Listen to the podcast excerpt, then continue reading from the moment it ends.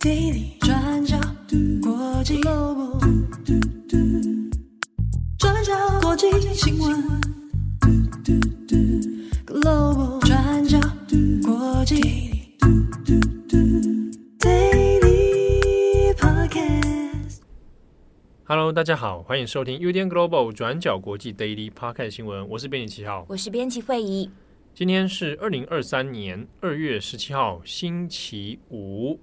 明天要补班啊！你看一下一下就宣告这么 这么残忍的讯息。但是明天没有 daily 哦。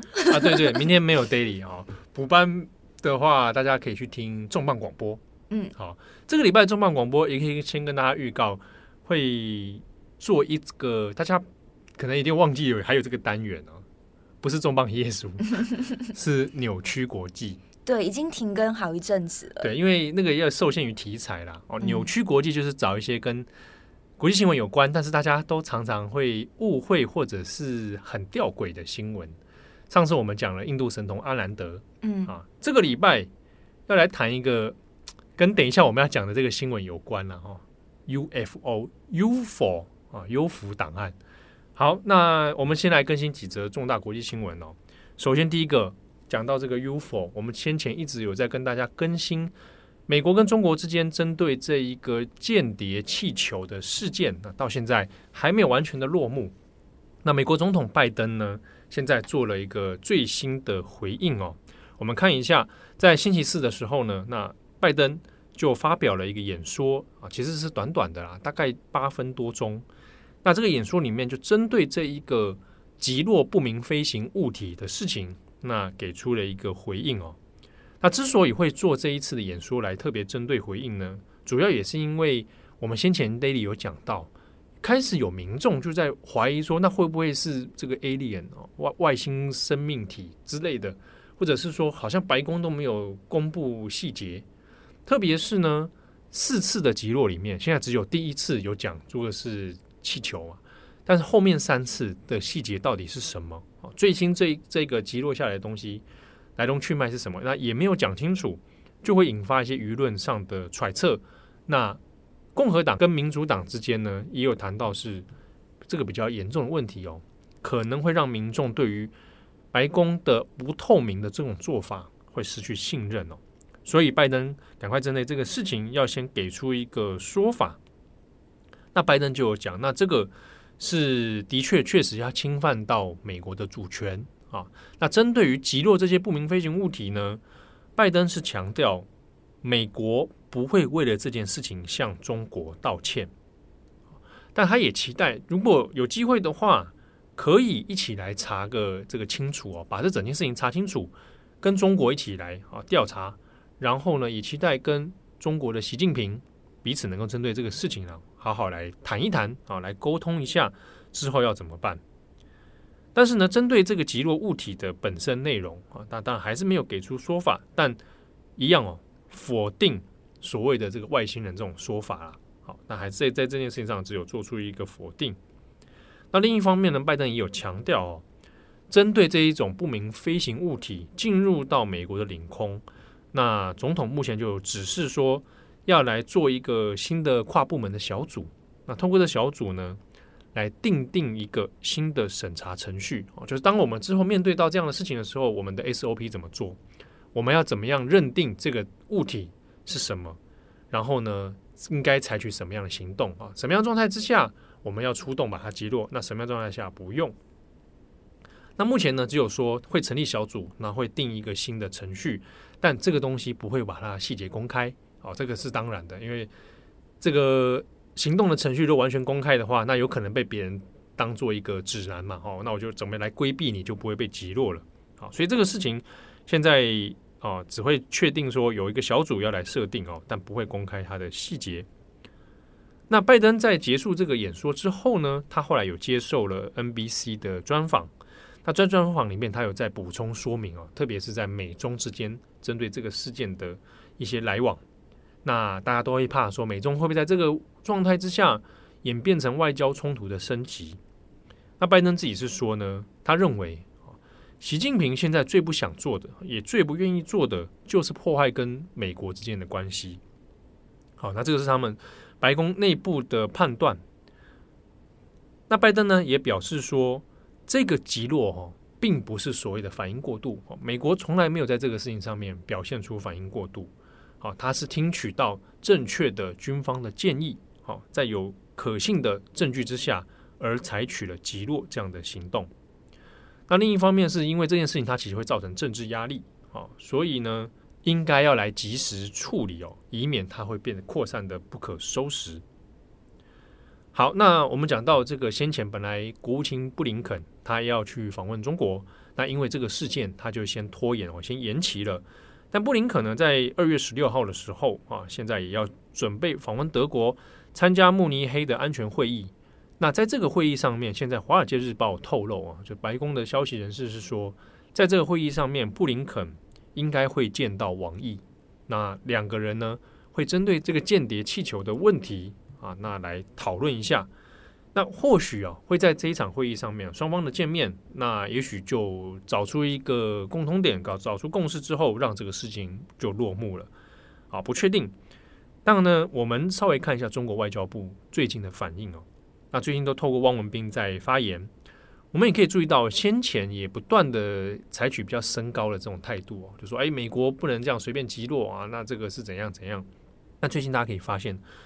这个汪文斌他的说法开始比较软性了，就说：“哎，美国应该要来沟通、来对话啊，避免紧张的局势升级。”所以看得出来，这个中国可能在这件事情上面不太希望啊双方在互相加码。所以中国的外交部这边他也有强调说，这个气球的事件呢，它就是一个独立的啊，一个独立的事件啊，一个意外。好，那双方应该要走向健康稳定的双边关系。好，那下一则新闻，我们来看一下乌克兰泽伦斯基。对，俄罗斯入侵乌克兰即将满一年了。那乌克兰的总统泽伦斯基日前也就接受了 BBC 的专访，那再次重申了乌克兰的立场，也就是他们不会放弃乌克兰任何的领土。那也再一次呼吁西方国家提供武器援助。那我们来整理一下访谈的重点内容，那会分成两个部分。那第一个部分呢，是有关乌克兰的领土，还有西方的武器援助。那第二个部分是关于白俄罗斯。那先说第一个部分，我们在昨天的 Daily 上面提到，乌克兰东部的战事依然是非常的紧张。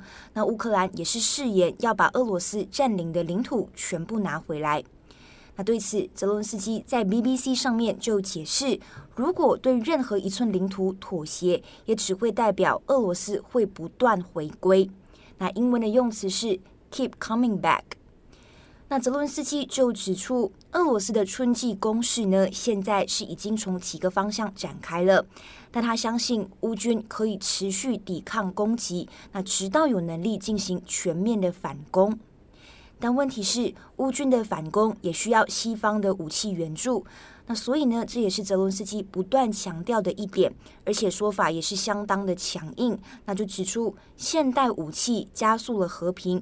那武器呢，是俄罗斯唯一可以理解的语言。那在上个星期，泽伦斯基其实也有亲自会见了英国还有欧盟的领导人，那寻求武器支援。那北约盟国日前也承诺会提供更多的武器，但现在的问题是，速度有可能还是赶不上的。那 BBC 就提到，基辅方面对于西方武器运送的速度是越来越失望哦。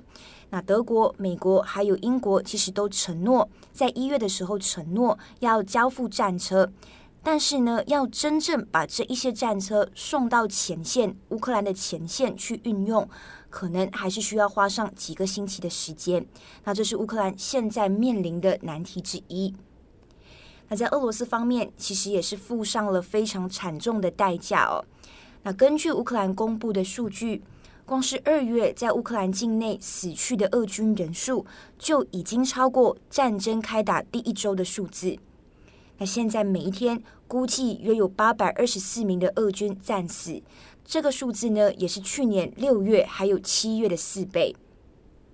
那总的来说，乌克兰估计从俄罗斯入侵以来，大约就有十三万名的俄军战死。那我们没有办法核实这个数字的准确度哦。不过呢，根据英国国防部的说法，他们认为乌克兰公布的数字可能是准确的。那这边也供大家参考。那此外呢，国际战略研究所也估计，在战争开打之后，俄罗斯已经损失了一半的坦克车。那目前呢，也已经开始呃转而去使用旧的库存了。那在最后，其实 BBC 也有问了泽伦斯基这个问题，也就是他认为战争什么时候会结束？那以及现在乌克兰不管是在经济层面，或者是价值观的层面上面，其实都逐渐往欧洲靠拢了。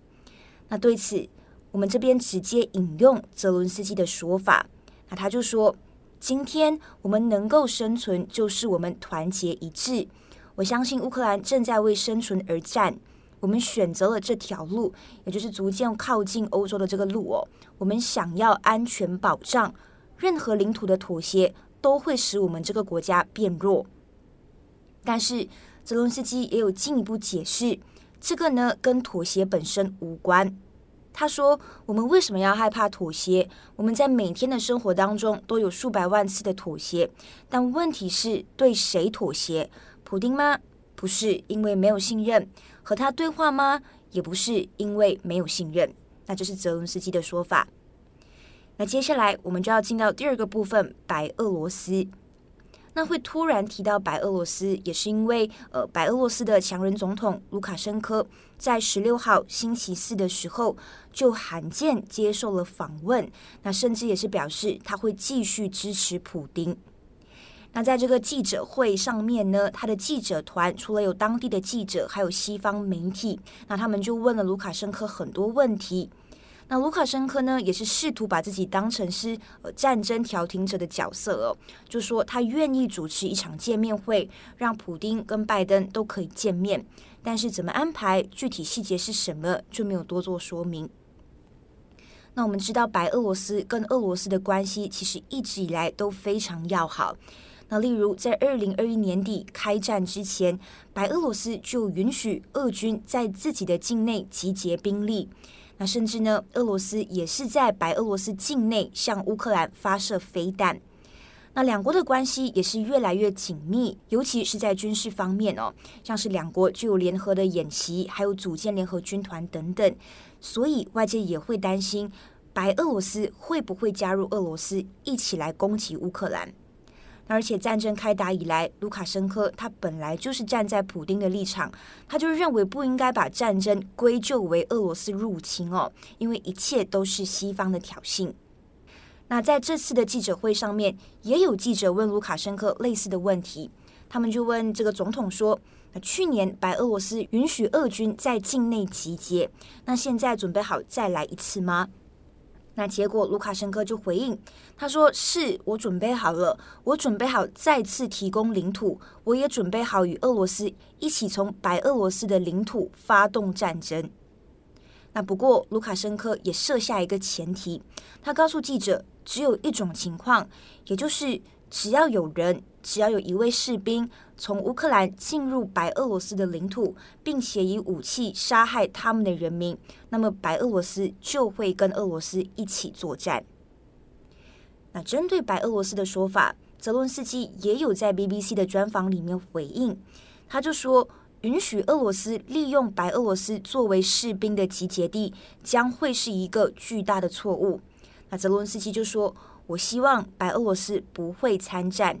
那如果他们参战了，我们会战斗，而且我们会撑下去。好，那下一个我们最后补充一下哦，就是好莱坞很知名的动作巨星布鲁斯威利。布鲁斯威利呢，在去年二零二二年的三月的时候呢，当时新闻哦有说他诊断出因为失语症，所以要必须暂时的息影。那现在到今年二月十六号的时候，那布鲁斯威利的家属就有透过社群媒体哦，就正式的宣布。那布鲁斯威利呢？他是罹患了额颞叶失智症，额颞叶失智症。好，那现在公布这样的症状之后，也可能也会确定哦，未来在这个影视工作方面，应该都是会息影了。那失语是他这个失智症里面其中一种表现出来的症状啊。那而颞叶失智症呢，他每一个人的症状可能都不大一样。它本身是一种神经退化性的疾病，哦，那它的速度不是说马上的，它是属于一个呃有缓慢阶段的哦。那有的人是失语，那有的人会因此有呃失智的状况，记忆丧失。好，那有的人是性格可能会发生改变，或者综合性的状态都有。好，那家人现在也就正式对外公布，那这个也就变成现在布鲁斯威利的一个最新的状况了。那这边也跟大家来做更新。好，那节目的最后，我有看到就是有我们的听友有询问一个新闻哦，就问到说有日本的一位教授啊，成田优辅啊，就谈到说关于。呃，面对高龄化的社会，那他鼓吹是说高龄的人应该去自杀，然后呢，来这个拯救这个社会的问题哦。好，那有听友问说，这个好像很冲击的这样一个发言，那可不可以来讨论一下？可以哦，我们可能改天做一集来探讨，感觉蛮值得讨论的。对，嗯、那呃，其实我们在很久以前，我忘记是哪一集了，应该也是讨论到高龄社会。但应该真的是好几年前，可能二零一七年、二零一八年的重磅广播有谈过一个类似的概念，就在日本里面这个讨论说村落社会啊，哦，还有这个过去有些电影有讲到嘛，哈，就在古代村落社会里面有老人，呃，可能占有太多的社会资源，那他们就会到一定程度之后，就会自己到山上去等死，啊，那不要去占用到村落里面年轻人的。这个资源有这样的过去的这种村落的传说哈，那在日本社会里面的确也有发生这种这种概念，所谓一杀多生，杀一个人活更多的人啊这种观念。那改天我们有机会的话，可能再针对这个成田优抚的说法，那我们再来做一个讨论，可能放在 Daily 或重磅广播不一定，那我们找个时间再来做。嗯，好，那以上是今天的 Daily Podcast 新闻。祝福大家有美好的一天，还有美好的周末，周末 还有美好的补班日啊！能上班是一种幸福啦。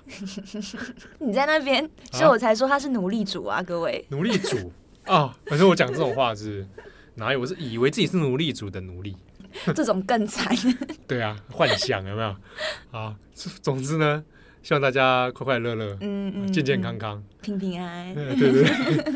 好，我是编辑七号，我是编辑惠仪，我们下次见喽，拜拜，拜拜。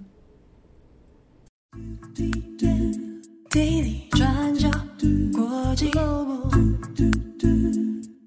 转角国际新闻 Global Daily Podcast 新闻。